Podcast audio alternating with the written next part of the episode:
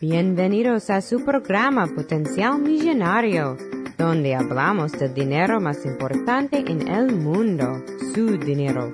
Y ahora con ustedes, Félix Montalara, autor del libro Potencial Millonario.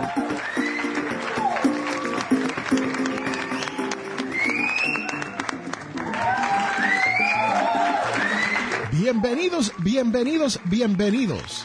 Hoy les voy a hablar de la creación de los buró de créditos aquí en los Estados Unidos. También de los dos hermanos que estaban envueltos en esa creación. Y por último, si el buró de crédito tiene o no tiene derecho a acumular su información personal. Este es Félix Montelara quien te habla. Y recuerde que todos tenemos potencial millonario. Regresamos en un momento.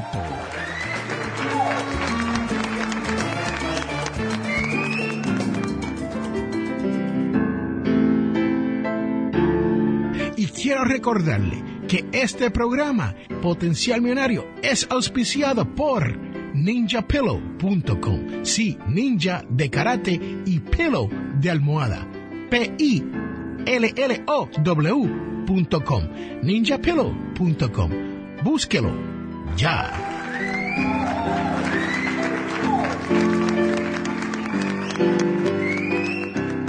Hola, soy Adrián Contreras del podcast Aprende Hoy. Los saludo con muchísimo gusto escuchando el podcast Potencial Millonario de mi amigo Félix A. Montelara. Estamos de regreso a este su programa, Potencial Millonario. Y este es Félix Montelara quien te habla. Y les tengo que contar que yo estaba escuchando un podcast conocido como Planet Money de NPR aquí en los Estados Unidos. Y estaban hablando sobre una brecha, un hackeo que hubo a un buró de crédito conocido como Equifax.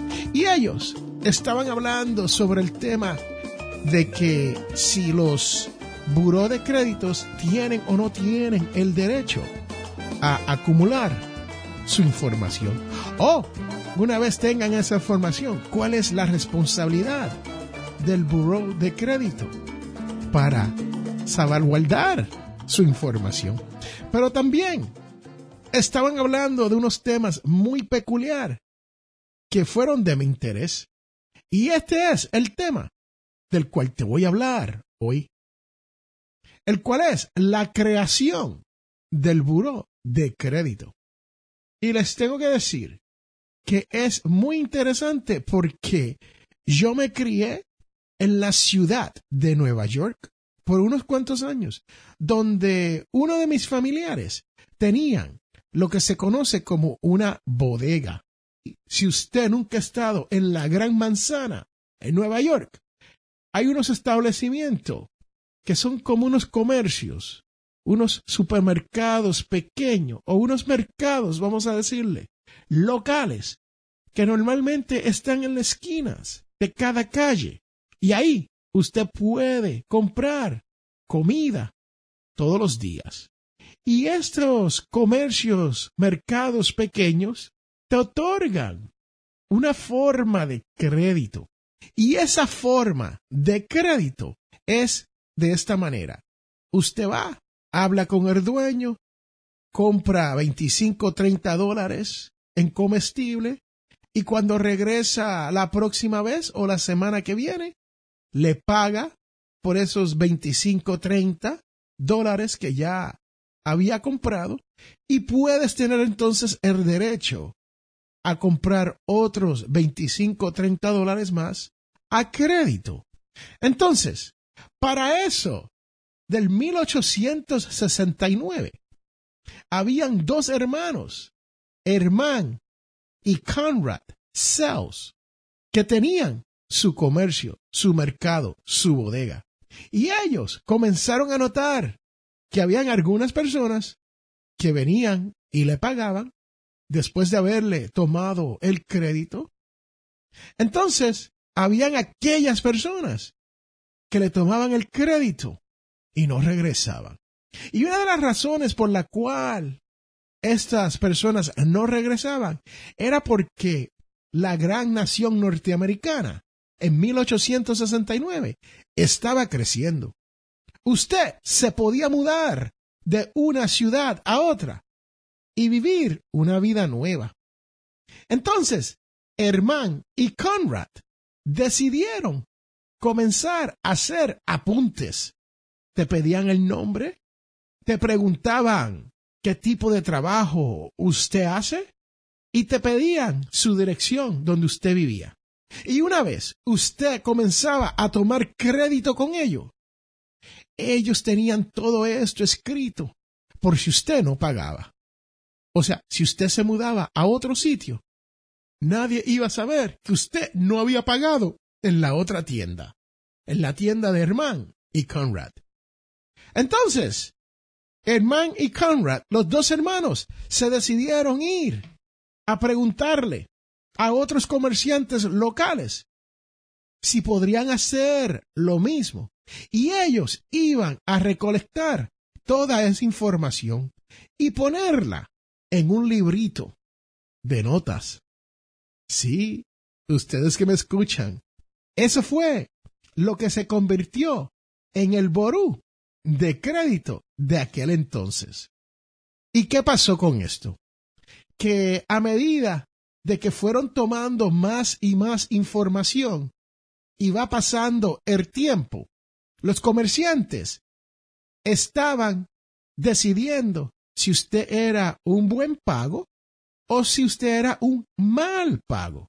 Y tomaban este librito y lo vendían a todos los otros comerciantes. Y cuando usted iba a la tienda, vamos a decir, usted pasaba por la ferretería local y usted quería tomar crédito para comenzar su construcción. Ellos te preguntaban su nombre, Félix Montelara, su ocupación, podcaster, cuentista, su dirección, Westonka, Alabama. Ellos buscaban en el libro y veían, oh sí, Félix tiene un grado, una nota, y esa nota, ese grado es una A. A quería decir que Félix pagaba su crédito a tiempo y todo el tiempo. Ahora, si ellos abrían ese librito y veían que Félix tenía una B de bueno, decían, wow, Félix a veces no paga. a veces se tarda. O a veces no paga ni en efectivo. Quiere pagarte con un trueque. Quiere pagarte con plátanos en vez de dinero en efectivo. ¿Y qué pasó con esto? Que entonces venían todos los comerciantes y hacían sus anotaciones. Y llegaron al punto que ponían, oh, Félix es divorciado y no puede pagar sus deudas. Oh, Félix tiene una amante y está corriendo por ahí y no se está preocupando hoy en día por sus deudas. Félix puede ser que esté enfermo y se esté muriendo. Señoras y señores, estos libritos tenían tantos rumores que no se sabía qué era verdad y qué no era verdad. Y un caso verdadero donde una señora no obtuvo un empleo por la información que había dentro del librito de estos dos hermanos, que circulaba por todas las ciudades de esta gran nación norteamericana. Y para eso, de los 1960, el Congreso de los Estados Unidos empezó a tener vistas, a preguntarse por qué estaba ocurriendo esto, por qué habían tantos rumores en el Credit Bureau o en el Buró de Crédito. Y llegaron a la conclusión que era que este libro estaba demasiado muy abierto para que cualquier persona pudiese escribir lo que quisiera dentro de él, fuese verdad o no fuese verdad.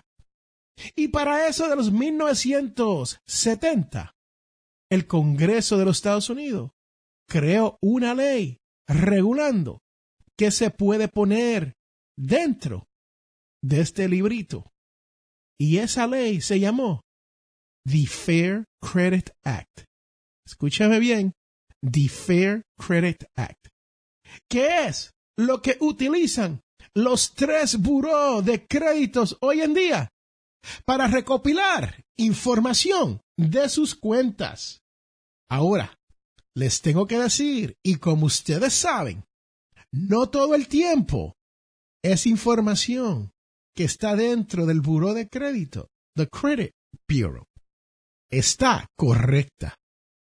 Y es responsabilidad suya de usted, sí, tú que me escuchas, de ir a obtener su historial de crédito y notificarle a los tres bureau de crédito que hay información que está incorrecta. Y usted puede pasar por annualcreditreport.com y obtener esos tres reportes de gratis. Pase por ahí, ponga su información y usted obtendrá por correo esos tres reportes de crédito. Y podrás pedir que corrijan cualquier error que haya dentro de eso. Hoy existen solamente tres buró de crédito.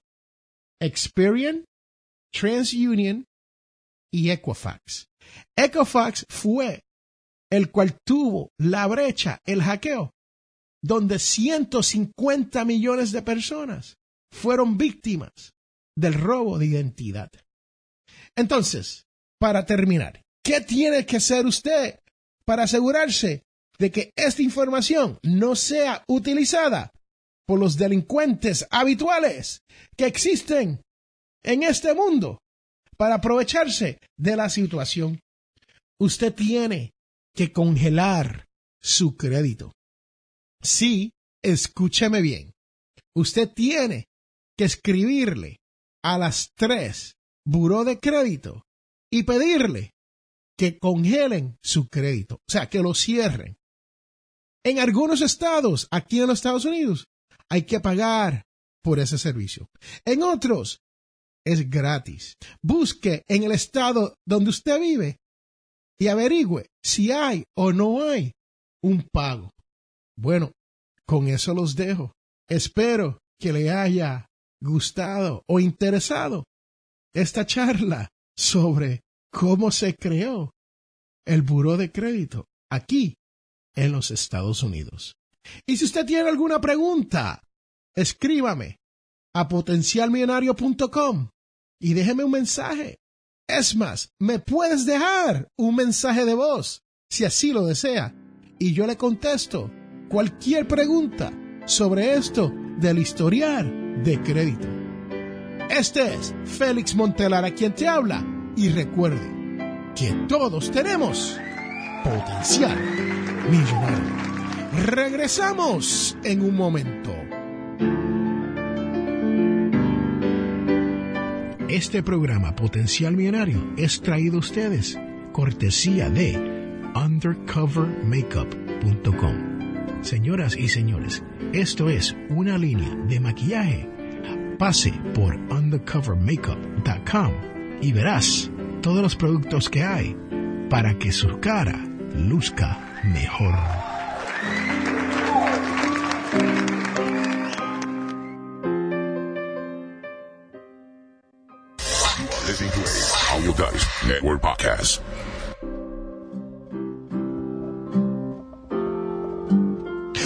¡Wow! ¡Qué chévere, señoras y señores! Hemos estado hablando sobre esto del buró de crédito en el día de hoy. Su creación, los dos hermanos que comenzaron esto y los problemas que tuvieron con los rumores y las mentiras.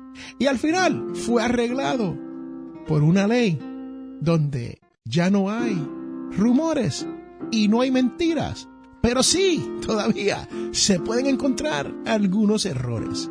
Así que te invito a que busque tu historial de crédito para que vea si hay o no hay errores. Bueno, estamos al final de este su programa y les tengo que decir que si usted está aquí todas las semanas, felicidades. ¿Por qué? Porque usted tiene el deseo de aprender sobre esto de las finanzas personales. Más, usted tiene el deseo de obtener la mentalidad millonaria. Y si estás aquí por primera vez, te tengo que decir bienvenido o bienvenida. ¿Por qué? Porque ahora viene la parte más importante de este podcast, el cual es la devoción de la semana.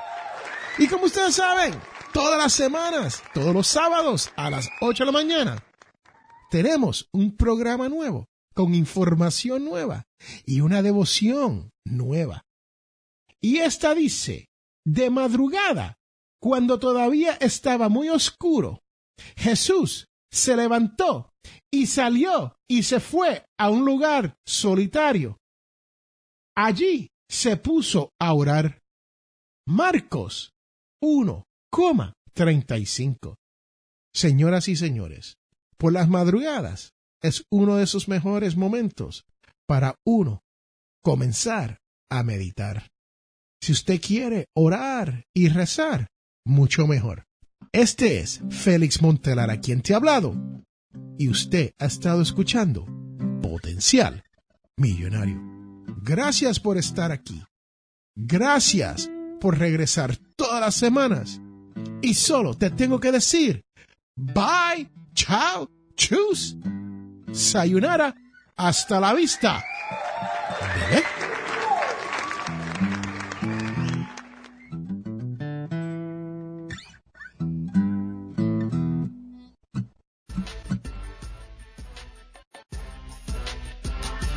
Les habla Félix A.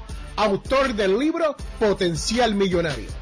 Soy de la opinión que hay dos tipos de personas, los que lloran y los que venden pañuelos. Si usted desea progresar con su dinero, te invito a leer mi libro Potencial Millonario. Con Potencial Millonario aprenderás todo lo necesario para hacer que su dinero crezca y llegar a la libertad financiera. Potencial Millonario está disponible en amazon.com o a través de potencialmillonario.com.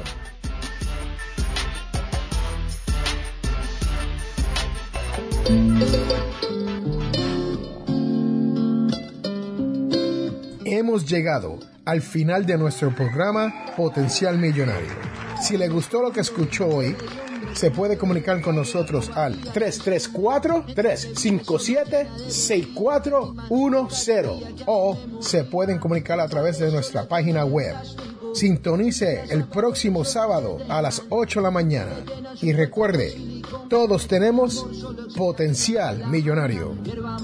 La información prevista en este programa es para ayudarles a entender los conceptos básicos de las finanzas personales y no debe ser tomada como asesoramiento jurídico legal u otros servicios profesionales. Esta información no constituye asesoramiento sobre impuestos o inversiones. Consulte su asesor en finanzas o impuestos con respecto a su situación particular. Potencial Millonario y Félix Montelara no es responsable por pérdidas directas o indirectas ocurridas por conceptos aplicados a la información expuesta en este programa.